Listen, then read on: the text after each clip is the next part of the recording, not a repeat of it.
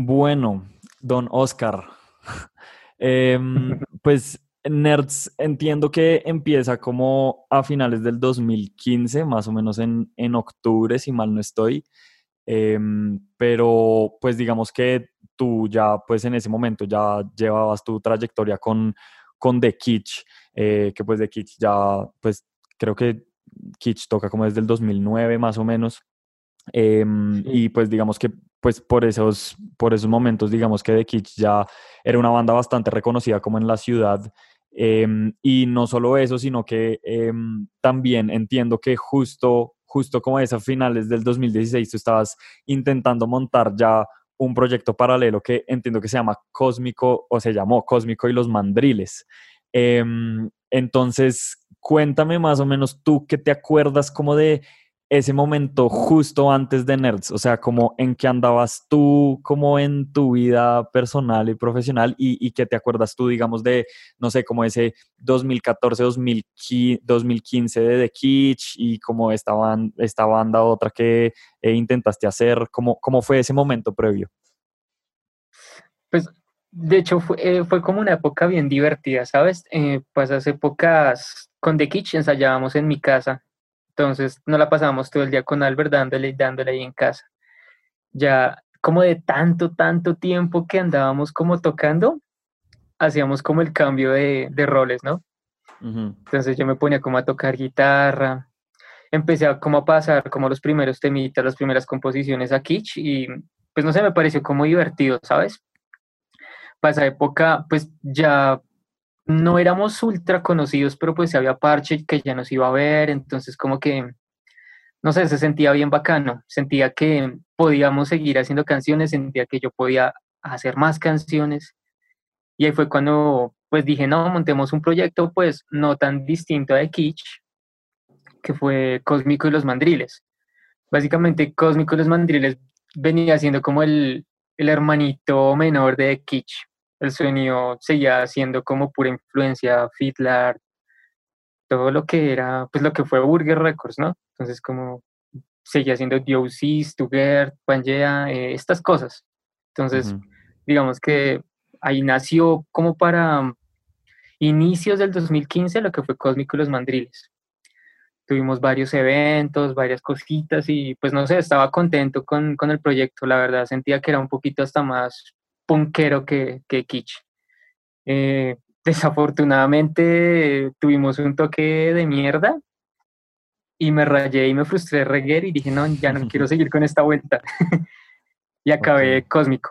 O sea, estuvo tan tenaz que lo acabé. Dije, no, ya no sigo en cósmico. O sea, no lo acabé, yo me fui. ya.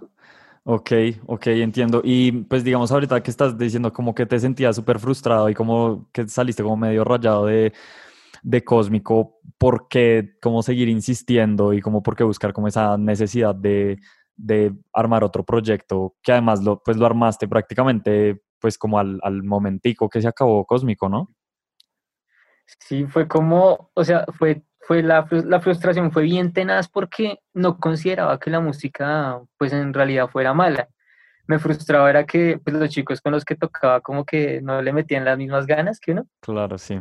Entonces dije, dije cómo, hice como la, balanza de no, la banda no era mala, tuvimos shows buenos, lo que no había era como, no estábamos como conectados en la misma onda, como en, como en trabajarle igual, de igual manera, como invertir igual. Entonces dije, no, la banda está bien, pero pues qué tontería seguir con el mismo nombre, eh, quiero hacer algo nuevo, quiero hacer algo distinto, más sencillo con el nombre, porque la gente pensaba que yo era cósmico. Y ah, cósmico era el baterista. ya. Yo simplemente era un mandril ahí, entonces dije, no, quiero algo más sencillo y, y me reuní justo con, pues, con un amigo, con, con Fausto, que ya no está por acá. Sí, sí, sí. y nos sentamos como a, a mirar nombres y a decir como palabras sencillas que nos gustaran y pues dijimos, no, Nerd suena muy bacano. Entonces, participa, entre los dos le dimos el nombre y conseguí pues parche que quisiera tocar conmigo. Ok, y, y, pues entonces ya, ya hablando como de, de, de, ese, de ese primer parche, de esa primera alineación de Nerds, porque creo que algo que ha caracterizado a Nerds es que ha cambiado de alineación como 15 veces, em, pero, pero ¿cómo fue ese, ese primer Nerds, ese primer Nerds de como el, primer, la primera alineación, pues. Eso es como, como por olas, ¿no? Es como, como por generaciones. La primera generación nerd es como, es como, por temporadas, es como una serie. Pokémon primera generación. Sí, esos, son como los primeros 150. Pues en esa primera alineación estábamos David. David era el bajista que lo conocí porque era pues seguidor de The Kitsch. Y entonces como que yo me hablé con él y le tramaba como escuchar Waves y, y, eso, y pues esa banda a mí me trama mucho, y Falls. Entonces pues dije como, hey, voy a armar una banda, ¿quieres tocar? Y él me dijo, de una. De, en la guitarra estaba Anderson, que él fue guitarrista de Cósmico y los Mandriles. Y en la batería, pues yo no conocía como muchos bateristas en ese momento en realidad, así que pues llamé a un amigo que era Christian, que es el baterista pues de Apple Tree. Mm, sí, sí, sí. Entonces, como la primera alineación así pues bacana de Nerds. Ok, y, tú llegaste, digamos, y, mm, armaste pues esta, esta banda con, con, este parche y mm, cómo les, les pasabas las canciones o cómo fue como ese primer momento de de pronto el, el primer ensayo de tú mostrarles las canciones, porque asumo que la gran mayoría de canciones las, las haces tú, no sé, ya hoy 2021, cómo sea eso, pero pero cómo fue mostrarle esas canciones a, a, nerds y e irlas montando como en ese primer momento. Bueno, pues yo lo que hice inicialmente fue rescatar dos canciones de Cósmico. De hecho, Ramona, Ramona es de Cósmico y si tú buscas en mm, YouTube Cósmico y los mandriles Ramona, hay un video. Ah, vea pues, vea pues, vea pues. ahí puedes escuchar por si quieres pillarte ese detallito ahí. Tremendo. Y la canción em, Experiencias Postmodernas de la Vida Académica. Esas, esas dos canciones que son recicladas.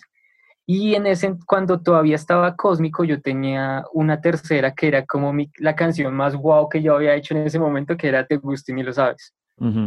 Entonces tenía esas tres canciones y les dije a los chicos como veámonos, eh, saquemos un par de covers para ver cómo estamos ensamblados y si, si puede funcionar, si, si, si, si cada uno está contento del otro, no sé.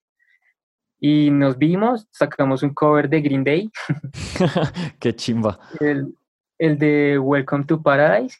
Uf, qué gran canción. Ah, y no suena una mierda, o sea, no suena mal. Y, y, la otra canción que decidimos montar era Got No Money de Fiddler. Okay. Las dos nos sonaron una mierda. Ok. Y entonces dije, ¿será que estamos mal otra vez o será que pues nos va mejor es con lo propio? Y desde ese momento es que a mí me gusta mucho, mucho trabajar el tema de canciones propias y poco cover en realidad. Y nos fue mejor montando lo nuestro, de pronto pues porque eran más sencillas, pero pues creo que eso afianzó al, al inicio de la banda. Ok, ya, y es, es, muy loco porque pues eh, estoy asumiendo que todo esto pasó realmente como en, como en el último trimestre, digamos, del 2015 y ya para enero del 2016 ya estaba el primer EP publicado. Entonces, pues realmente fue como una cosa como que no, no, no dieron pues como casi tregua ni, ni se dieron a, esperar mucho. Em, ¿qué, ¿qué, te acuerdas tú de, de, ese momento de grabar las canciones? ¿Cómo las grabaron? ¿Las, las grabaron toda, toda la banda? Eh, ¿Las grabaste tú solo?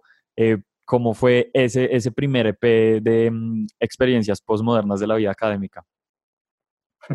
Pues es, es, bien chistoso porque en realidad nunca, nunca me he dado una tregua en la música, empezando por ahí. O sea, yo llevo haciendo música como desde el 2009, 2010 y no he parado hasta hoy. Entonces, siempre estoy como, la cabeza la estoy trabajando, siempre se me ocurre algo para hacer, hay proyectos, cualquier vaina.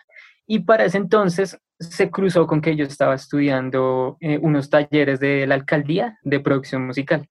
Ok. Y me había comprado pues mi interfaz y era como que tenía un conocimiento pequeño, pero que ya me servía para grabar. Y yo lo que quería era como, si ya hay unas canciones, pues, ¿por qué no nos mandamos? De paso, esas canciones me sirven a mí de muestra para mis entregas. Y entonces grabamos eso y dije, bueno, acá hay pues unos temitas, acá hay como un pequeño EP. Entonces le dije a los chicos, en cuanto al proceso de, de grabación de esto, pues todo fue en casa, ¿sabes? em, guitarras, guitarras, eh, bajo, voces, todo fue en mi cuarto. Y la batería sí la grabamos en, pues en la casa de mi primo. Mi primo en ese entonces tenía una batería pues como bien gomela y me llevé como los equipos que tenía allá, grabamos allá. Eso sí, pues ese es el primer EP mm, muy enérgico. Siento que pudo ser mejor en la producción, pero pues creo que fue una buena forma de iniciar. Claro, claro. Sí, sí, sí, ahorita que lo estuve escuchando, digamos, pues como para preparar la entrevista, sí, sí suena mucho más chatarrero de lo que están sonando ahorita, definitivamente. Em, pero eh, ahorita que estabas mencionando, como que, pues curiosamente el EP también como que estuvo, o sea, como esa, esa etapa como de producción estuvo muy ligada también a, a tú estar estudiando, eh, o pues como es, esto que me cuentas de, mm, de qué era, de, y, de artes, perdón.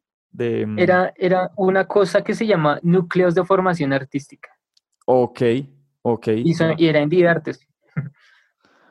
Ok, tremendo. Entonces sí, pues eh, ah, curiosamente pues el título tiene igual que ver mucho como con esa vida académica, ¿no? Como experiencias postmodernas de la vida académica em, y pues la producción, eh, como me cuentas, como que surgió bajo un contexto, pues comillas, también académico. Em, y eh, hay una entrevista donde ustedes mencionan que Nerds es un poco como la banda sonora para universitarios aplicados, pero con bajas habilidades sociales. Em, como cuál era la urgencia o como donde veías tú como esa necesidad de retratar un poco como a este parche de nerds o como a, esas personas un poco como así medio bajo perfil de, las universidades, como de dónde sale como esa, esa necesidad de, hacerles como ya el soundtrack a los nerds. Es, pues es, es bien loco porque yo decía como, bueno, ya está el proyecto, el nombre está como cool. Es como bacano darle como un universo a la cosa. Entonces yo decía, eh, bacano si podemos involucrar esto de alguna forma, tratar de que la gente copie mucho y se siente identificada. Entonces quería hacer eso y por otro lado lo que yo había visto con The Kitsch es que de un momento a otro los toques se nos empezaron a llenar de pues, pelados, o sea, chicos pequeños me refiero de 25 para atrás. Entonces yo decía, hey, ya no nos está viendo como un público viejo, los amigos de siempre, sino como jóvenes. Incluso hasta había pensado que el EP estuviera dedicado como a... Había una canción que se llamaba como Niños Javerianos, porque sentía que, que había un perfil que eran como los javerianos que iban a los toques en esa época. Y me parecía súper cool y yo decía, es como una nueva tribu. sí, sí, sí, sí, de acuerdo. Entonces, pues no sé, como que vi que esa gente estaba copiando y yo dije, pues como chévere, como poder darles algo con lo cual se puedan sentir identificados. Ok, ok, entiendo. Igual, igual es muy curioso porque creo que algo que llama bastante la atención de, mm, de, de ese EP es que pues también las como que las, hay unas letras un poco como medio absurdas, o sea, digamos la, la letra de experiencias postmodernas, la canción eh, habla como de, de, que dejaste plata en un motel y que te gastaste la plata de la universidad en el motel y mm, que estabas sacando tu perro y te encuentras a una chica que realmente era un drag em, y pues como todas las historias son así como medio medio caricaturescas al final del día, ¿no? Como de, de dónde salen esas, esas letras? O sea, como son experiencias como reales o son más como exageraciones o como un poco siguiendo como por esa, asumo yo, línea de los nerds, como intentando que sean como historietas de cierta forma. pues tú lo has dicho, es más como una especie de narración tipo cómic, o sea, es como, es algo muy caricaturesco, en realidad no, pues aprovecho porque sí me lo han preguntado para aclarar que no, no me ocurrió. porque se han preguntado, pero no digamos que es como retratar. Yo lo que quería era en ese entonces era como hacer música que hiciera que la gente, aparte de bailar, se riera. Okay. Porque siento que era un gancho muy fuerte en ese entonces. Entonces, lo que lo, tú lo has dicho, la idea era exagerar situaciones y quien quita pues que pues esas cosas pasen, ¿no? Entonces, pues no sé, de pronto a algunos sí le ha ocurrido y por eso le gustó mucho. Claro, sí, sí, sí. Eh, ven, y ya, digamos, hablando un poco más de, de un contexto como general, por así decirlo, em, pues creo que desde el día uno que, que existe Nerds, eh, incluso pues también de Kitsch, em, como que los han catalogado, o pues sean ustedes mismos, digamos, como eh, catalogado, pues digamos, más que catalogado, como han mencionado que, em, que pues sus influencias directas es como toda esa ola del, del, rock de garaje californiano eh, y pues realmente ambas bandas han sido mal que bien como los representantes em, de ese sonido en Colombia. Eh, pues ya incluso mencionaste varias bandas como que entran como en, ese, en esa movida californiana como Waves, Fiddler, Ty Seagal, eh, Pangea. Em, pero lo que me parece más curioso de todo eso es que como que el contexto de todas esas bandas y como los adjetivos que eh, describen como ese movimiento californiano son como surf, playa, mar, sol, como algo muy, muy lejano a lo que es Bogotá. Entonces, em, e, incluso bandas, digamos, más recientes que uno incluso podría decir que ah, nacen también influenciadas por Nerds y de Kitsch, como, no sé, Los Viles, eh, que también tiene como esa vaina medio surfera, que hablan también como de mar y estamos en Bogotá. Em, como a, ti qué sentido, o pues a ustedes en general, como qué sentido tenía abordar un género como el, el, el, rock de garaje y el surf rock, que tiene un contexto como tan específico con su geografía, por así decirlo, y con su clima en una ciudad como Bogotá? O sea, ¿cómo, cómo es eso? Pues, pues es que es bien raro porque digamos que toca como remontarnos a cómo terminamos ese sonido.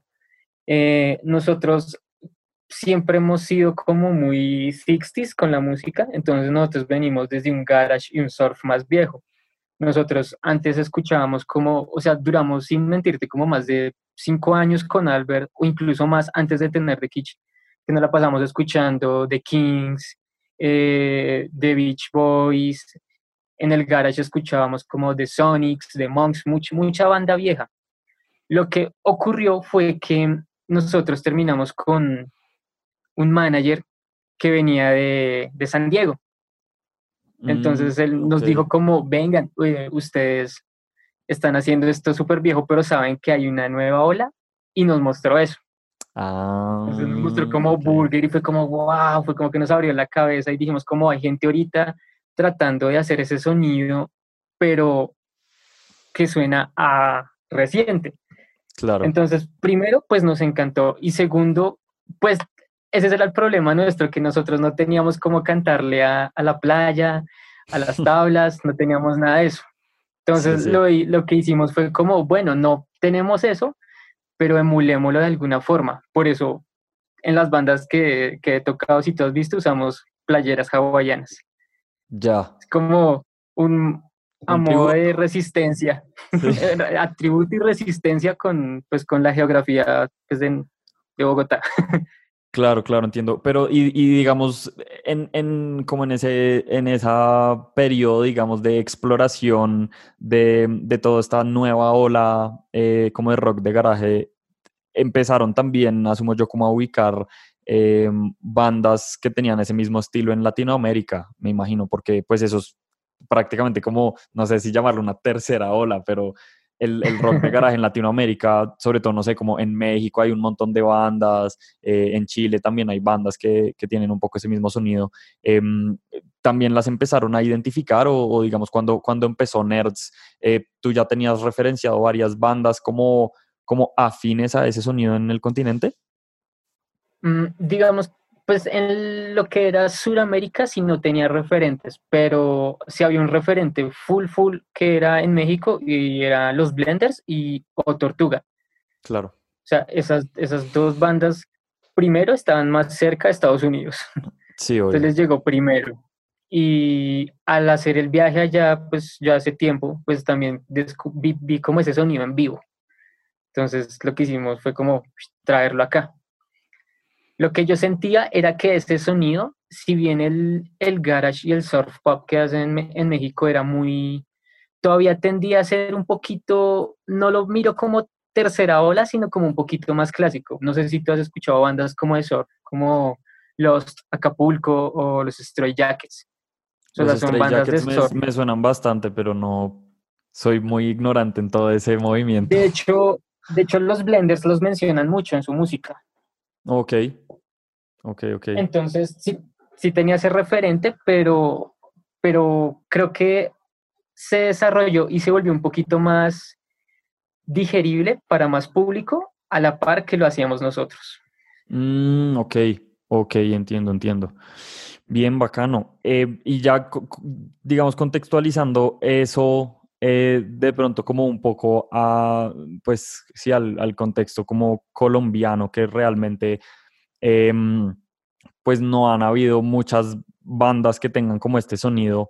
Em, siento que cuando Nerds empezó en el 2016, eh, muchas veces pues en los, en los medios y pues como en los comunicados y lo que sea, como que em, los, los emparejaban, digamos, o como que los ponían en, en los mismos parches de bandas que pues al final del día también estaban empezando como por esas épocas como Encarta, eh, pues las Yumbeñas también estaban ahí como súper pegadas con melancólica y con todo este tema, eh, incluso bandas como Puter también estaban ahí como, como ellos siempre van y, vienen y como que no se sabe qué va a pasar con Puter, pero... Eh, algo de hecho, que... tienen una canción que se llama Niño Nazi Nerd, ¿no? algo así. Ah, ¿en serio? Sí, búscala y pues. verás. Tremendo, tremendo. Pero algo que, algo que me, parece muy, muy curioso de mm, como de este parche de banda, así como de, este, de esta pequeña escenita, es que em, curiosamente como que todas, pues todos ustedes venían como de un contexto y como de una escena más ligada hacia el punk. Eh, y, y como que con el paso de los años como que se fueron colando y los fueron invitando más como a toques más indies, como más alternativos. Y siento que si uno le pregunta a alguien hoy en día que de pronto no conoce toda la historia, eh, de pronto puede eh, eh, ubicar a nerds y ubicar a las yumbeñas en una gran escena más indie y no tanto como ligada al punk, que pues realmente pues sí, o sea, Nerds y las Yumeñas y de Kitsch, todos venían como de, de, una escena incluso como medio ligada como a, a Ratrap y como de esos parches. Em, entonces, ¿cómo, ¿cómo viste tú ese cambio? ¿Cómo, y cómo viste tú, sobre todo porque siento que Nerds fue como ese, ese eh, o sea, fue como en, ese momento de quiebre donde muchas bandas empezaron a, a crecer mucho más y, y, a, y esa gran escena alternativa empezó a, como a consolidarse mucho más. Entonces, ¿tú cómo, cómo viste como esa, ese cambio, por así decirlo, estando en Nerds? Pues, de, hecho, tú lo dices porque yo sí sentía y yo pensaba como, como el sonido de Nerds va a funcionar en estas cosas, y es bien claro. Sí, sí, o sea, es una vaina que siempre me ha, siempre me atacaba pues la cabeza. Y espérame que esta amiga está molestando. Todo bien. Y entonces, ¿qué? Entonces lo que yo decía era como, bueno, si bien ya tenemos como un nicho que es bien punquero, pero queremos llegar a más público, pues tenemos que, pues hacer, no, no hacer ciertos cambios, sino como involucrar nuevas cosas. Entonces, al ser muy conscientes de que, de que queríamos llegar a nuevo público, pues ahí fue que dimos como ese paso como un poquito más de y no tanto por el garage punk, sino el surf pop. Si bien yo odio que nos digan que somos surf, claro, claro, si nos ha influenciado mucho y las guitarras son súper surferas, así yo no lo quiera. Entonces sí, fue, fue, bien loco, pero, pero no sé, siento que al, al ser conscientes de eso logramos como salirnos un poquito más de eso. Y ahí fue cuando vimos que, por ejemplo, las yumbeñas, con, que las a las integrantes las conocemos de hace mucho tiempo, cuando tenían bandas más punk. Entonces, como que, no sé, siento que es como un camino muy común y muy normal en los músicos. Tú pillas los primeros álbumes de muchas bandas y punkero todo. Sí, de acuerdo. De acuerdo, de acuerdo. Sí, eso es una, una ruta muy, muy común. Y pues a lo largo de la historia realmente, o sea, eso siempre ha sido, siempre ha sido algo que pasa muchísimo. Y ahora que estamos mencionando como ya a las, a las bandas locales, como a las bandas de, del parche, em, ¿qué te acuerdas tú de, de cómo esa movida musical en, en Bogotá en el 2016? Eh, pues un poco para refrescarte la memoria y también para ponerle como un contexto a la gente que nos esté escuchando. Em, pues 2016 sale, digamos, como los, los primeros EPs de Corriendo, que es una banda de Medellín que fue siento yo muy clave y que tuvo un público muy importante acá en Bogotá. Em, Electric Mistakes también estaba sacando su primer disco Chabela, eh, No Stories también sacó su primer EP, Árbol de Ojos estaba sacando regular. Eh, los Maricas, que digamos, ese, podría ser otra, otra banda que siguió. Cuando salió Magdalena. Exacto, es que, exacto, y eso fue ese año, y eso fue ese año, o sea, 2016 salieron los EPs El invierno y el verano de los Maricas, que fue como el punto de quiebre de, su carrera, precisamente yéndose como abarcando un, público más, más alternativo, por así decirlo. Em, Burning Caravan estaba ahí, Ismael Allende, em, este, Edson Belandia sacó este disco El Karateka, que también fue como un hit, y pues en Medellín estaba todo el boom del rap de Medellín, eh, que también fue una locura. Eh, ¿Tú qué te acuerdas de ese 2016 o como de ese, de, ese año en cuando Nerds estaba empezando a, lanzar su música? ¿Qué estaba pasando como alrededor de, de, ustedes, las bandas, las escenas, los colectivos? Es, de hecho, ese, el 2016 siento que es como de los mejores años de la música, o sea, años clave en la música y a mí me gustó mucho vivirlo full, me acuerdo que para esa época, no sé, ahorita no ocurre tanto, pero uf, las bandas eran muy, muy, muy parceras. Hmm, estábamos todo el tiempo o con las yumbeñas o con whites, estábamos con, con los maricas, era como un parche bien bacano, era, era loco porque era súper desinteresado. En ese entonces tú hacías música y era, hacías música solo para que, no sé, para que te escucharan y para tener un motivo para tocar. Ahorita uno saca música, pero tú sabes que uno está pensando más es como en plataformas y todo eso. Sí, sí, obvio. Entonces, incluso yo tenía equipos, los alquilábamos y hacíamos eventos todo el tiempo en fulano. No sé si recuerdas eso. eso fulano era... sí, era Entonces, siento que, que fue la, la mejor época, pues hasta el momento, no sé, me pareció que cuando no había tantas pretensiones por parte de las bandas ni de nosotros. No sé, creo que fue muy, muy cool ese año. Claro, pero ¿y, y, y, qué te acuerdas como más, más específicamente, como de las bandas o como de los toques? ¿Algún toque que recuerdes como que tenga alguna, alguna anécdota especial o algún momento especial o, o que sientes que, que ese año tuvo característico que, que haya como resonado de pronto como en la historia de Nerds? El, el Burger, o sea, el Burger Records que se hizo, el primer Burger Records que se hizo aquí en Colombia, que de hecho ahí estuvimos los maricas, Puter, las yumbeñas, hmm. Nerds, Kitsch, o sea, como toda esa, todo ese parche clásico ahí de bandas. O sea, yo siento que ese fue el toque, como, inclusive estuvo en carta con su primera alineación. siento que ese, es como el toque más, más, no sé, más clásico y como un hito en lo que ha sido todo el tema de la música. Porque pues en este, en este toque, aparte de estas bandas que estaban, fue cuando se vio por primera vez como todo este parche, todo este público, se vio que se podía llenar un sitio a punta de bandas locales. Entonces, no sé, para mí ese es el toque como más no sé, como más representativo de ese entonces y lo pegaría con un toque ya pues propio de, de Nerds, que fue cuando lanzamos el EP Atalanta. Claro. Que se fue en el, en el, en este sitio, ¿cómo se llamaba? La Real, que en paz descanse. Sí. Y ese toque fue muy genial porque en ese toque ya era chistoso porque de las canciones de SP ya cantaban tres y no había salido el EP. Entonces me, pareció muy bacano eso. Sí, pues ahora que lo mencionas, justo la siguiente pregunta que te iba a hacer era pues sobre cómo está, comillas, segundo momento de, del 2016 que fue Atalanta. Y sí, me acuerdo, o sea, yo estuve ahí en, en, ese toque de la Real, también estuve en el del Burger, pero sí me acuerdo mucho de ese toque de, de Nerds en la Real. Esto fue con eh, Las Malas Lenguas, eh, Apaginado Relámpago Eléctrico, que era la banda de Cayo, Cayo es que se llama Cayo.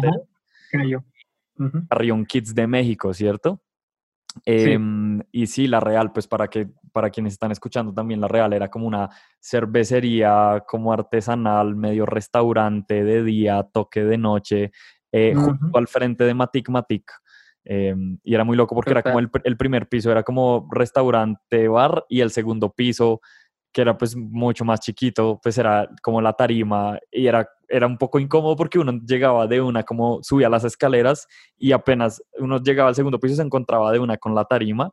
Em, era un espacio bastante extraño, pero, mm, pero sí me acuerdo mucho de ese toque, sí me acuerdo mucho de ese toque e incluso hay una nota, pues como un artículo en, en escena indie eh, donde mencionan como que Nerds con Atalanta y como que con ese concierto eh, pues como que se posicionó, digamos, o como que se terminó de perfilar como una de las grandes nuevas apuestas como del, del, rock en la ciudad. Y pues sí estoy totalmente de acuerdo que ese toque fue como muy clave. Em, entonces, ¿qué te acuerdas tú de Atalanta? O sea, ya, ya pasando, ya lanzan en enero eh, experiencias postmodernas, tocan un montón, empiezan a estrenar también las canciones de Atalanta. Em, ¿Qué te acuerdas tú de Atalanta? Porque además es un EP que tiene una producción un poco más limpia, eh, las canciones empiezan a ser un poco más largas, no tan rápidas y punqueras, aunque bueno, tiene la de eh, ¿Por qué no pedí pizza? que es un puño en la cara, una gonorrea. Em, pero sí, ¿qué te acuerdas tú de Atalanta? ¿Cómo fue montar las canciones? ¿Cómo fue grabar el EP? Fue, ese, fue bien, bien divertido y fue pues inocente, ¿no? Yo no pensé pues que ese fuera como el que más pegara hasta el momento de, de Nerds. Este P también lo hicimos nosotros, mejoró la producción porque yo también mejoré. Entonces, este nuevamente, este lo grabamos en, básicamente en dos partes. La primera parte grabamos la batería y el bajo de chorro en una sala de ensayo en Abril Records, que es como sala clásica y el resto nuevamente en mi pieza, en mi cuarto. Teníamos ya montado lo que era Hanna, Venturas y Desventuras de una tarde que pudimos evitar, porque no compré pizza. Y teníamos ¿qué otra canción ahí. Ay, no sé cómo le haces, pero muerta, debería ser hermosa. Entonces teníamos estas cuatro canciones y era como, listo, está bien. El EP anterior también tenía cuatro canciones, me gustaría que este tuviera una quinta canción. La quinta canción no, o sea, sin mentirte, a una semana del show todavía no estaba prensado el disquito ni nada. Nos faltaba como un temita y yo decía como toca hacer algo distinto, una canción distinta, lancémonos pues con algo diferente. Si bien veníamos con un este P, estas cuatro que te menciono eran como un punk más alternativo, más, más suavecito, no tan podrido. Sí dije, necesitamos como una quinta canción. Y pues ahí salió Atalanta. Atalanta, la canción más larga en su momento y creo que es una de las más largas de la banda. Y esa canción pues salió solo en mi cuarto, o sea, la grabé yo como en tres, cuatro horas, toda la, todo el temita. Ahí. Wow. Lo que salió. ya, ya, ya. Ok, qué locura. ¿Y cómo fue eso de estar a una semana antes del, del, del toque y no tener todo el EP terminado? ¿Cómo, cómo fue eso? ¿Qué, ¿Qué, decían los otros chicos? Para, para este momento seguían la misma alineación de siempre. Sí, eh, misma alineación. Los chicos, pues, ellos no sufrieron como yo esto. ellos eran como, bueno, salen estos, listo, que salgan esas. Pero yo todo el tiempo como cambiando los planes, como queriendo algo distinto, como queriendo, como siempre queriendo mostrar algo diferente. Entonces fue que dije, no, pues se puede lograr. Yo pasado mañana tengo que ir a Unilago, ah, no, a Unilago, no, a Recaurte, a imprimir y a prensar CDs. Puedo tener una canción nueva. No va a ser la canción más brutal del mundo, pero pues va a ser algo distinto y es como la puerta a lo que podemos hacer más adelante. Entonces, pues fue un proceso que sufrí yo, los nerds no lo sufrieron. Solo es algo muy, creo que es muy personal esa canción en, en cuanto al tema de hacerla y la producción. Ok. Y pues ya creo que ambos coincidimos de cierta forma y mucha gente pues coincide también eh, en que pues ese, ese, ese, EP y esa canción además, porque esa canción también ha sido como una de las que mejor eh, eh, recepción ha tenido. ¿Tú qué te acuerdas de, de cómo recibió la gente eh, Atalanta en ese momento? O, cómo te acuerdas de, de pronto como la diferencia de cómo recibieron eh, experiencias postmodernas a cómo eh, recibieron Atalanta? ¿Qué, ¿Te acuerdas como de esas primeras semanas de, después de lanzado Atalanta? Pues yo, yo lo que recuerdo es que primero en el toque, súper, súper bien recibida, pero a mí no me gustó porque no sonó regular, porque ese mismo día fue la primera vez que ensayamos Atalanta como banda, por lo que la había ah. montado en la casa. claro. Entonces fue como, chicos, tenemos que sacar esta canción, apréndansela porfa para el ensayo. Y en el toque, pues, no recuerdo mucho cómo sonó, me hubiera gustado tener como algún video de ese día, de esa canción. Hay videos de ese show, pero pues no de esa canción precisamente. Y no sé, la gente la recibió bien porque decían como, hey, suena como más alegre, como más surferito, el punteíto es como todo lindo, es como pegajoso. la, la verdad, no sé, creo que cumplió y llenó las expectativas que eran bajas. claro, claro. Pero tú te acuerdas, pero tú te acuerdas, digamos, de que, de que eso sí hubiera cambiado algo como en la, en la carrera de nerds, sea frente a, comillas, la industria o lo que sea, o, o frente a ustedes como creativamente o, a ti creativamente, si sientes que Atalanta como canción y como EP fue como un quiebre de cierta forma?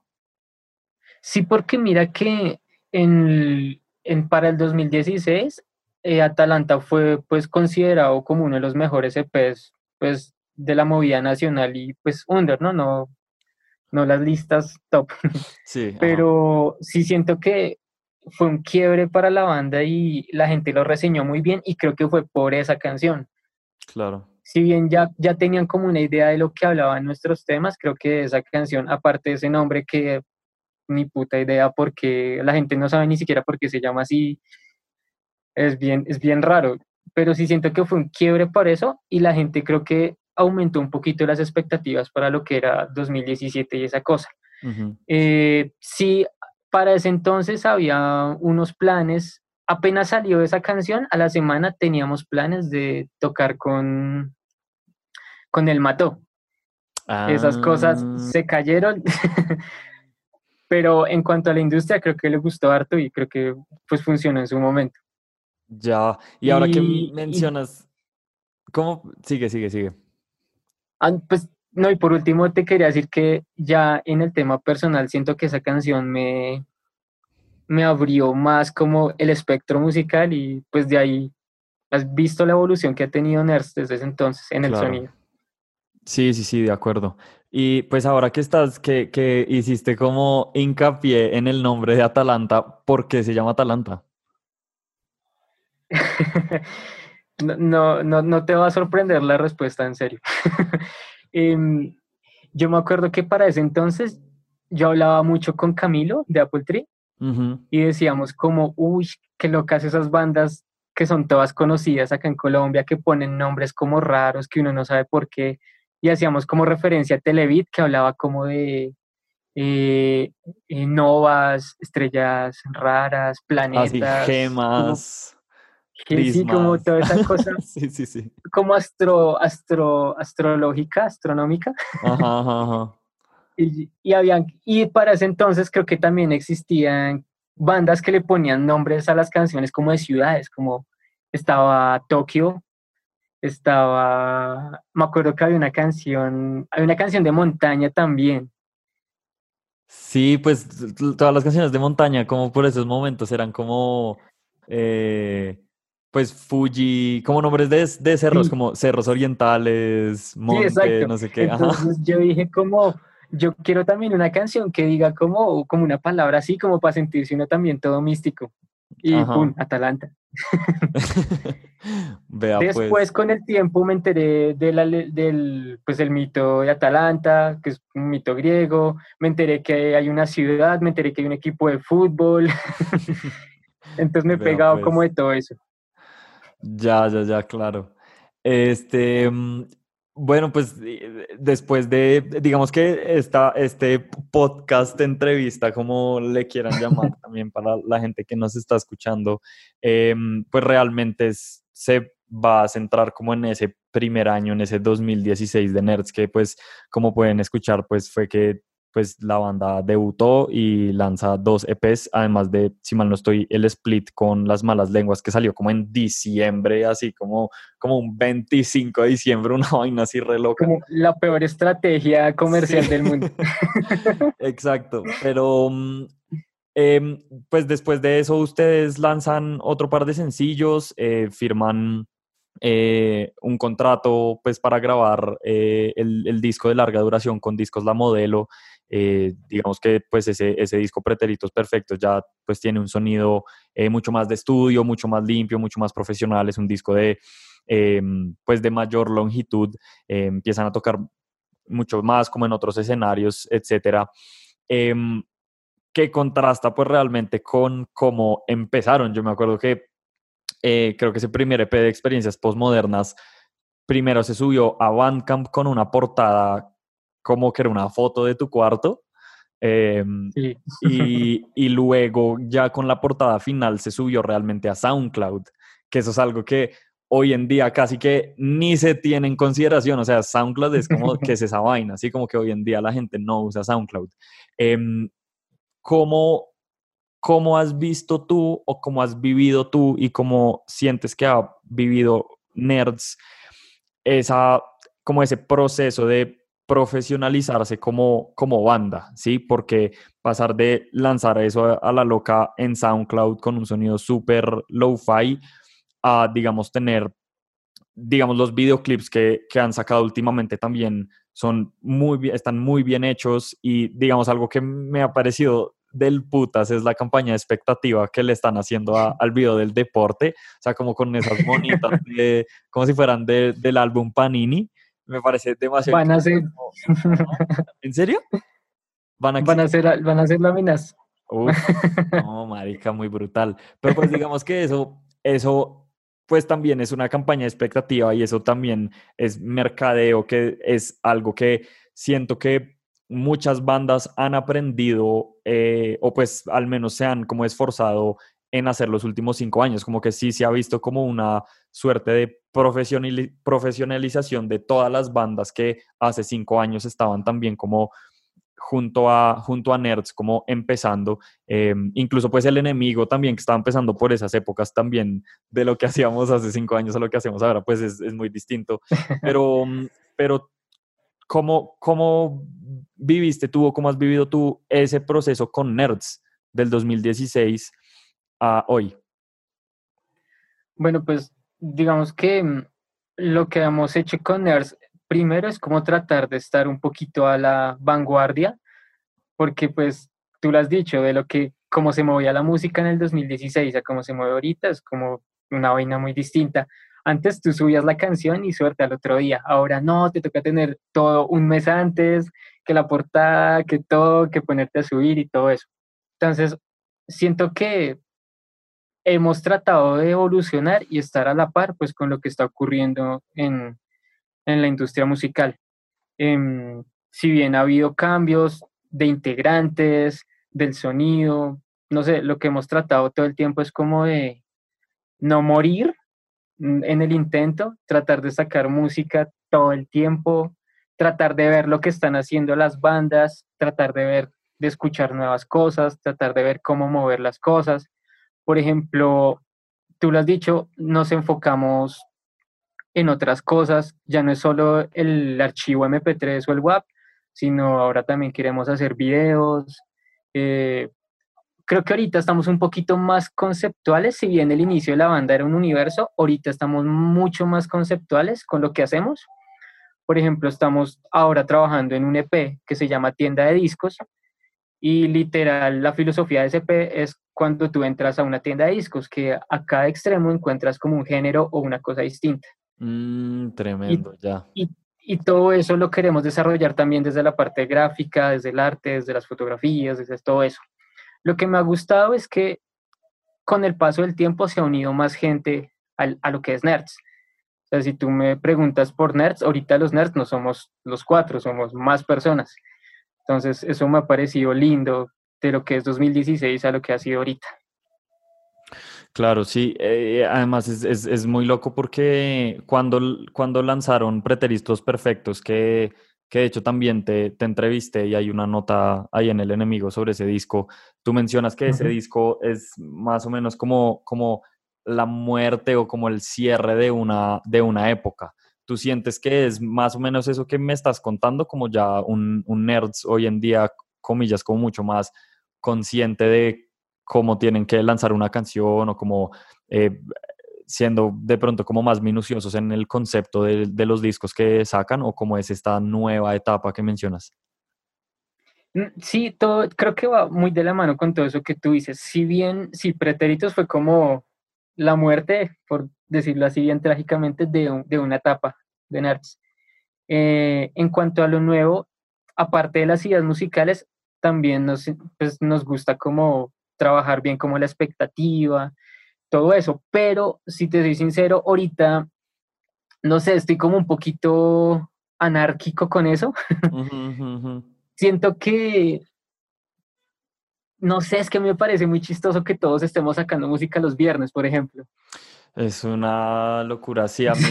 no, y, o sea, creo que todos nos estamos cansando de esa mierda. O sea, todas las todos los artistas están mamando de que no, que un mes antes, no, que eh, se lance los viernes, no, que no sé qué vainas, y pues como todo el mundo ya estaba desesperado de esa vaina, o sea, es una, es una ridiculez, pero pues...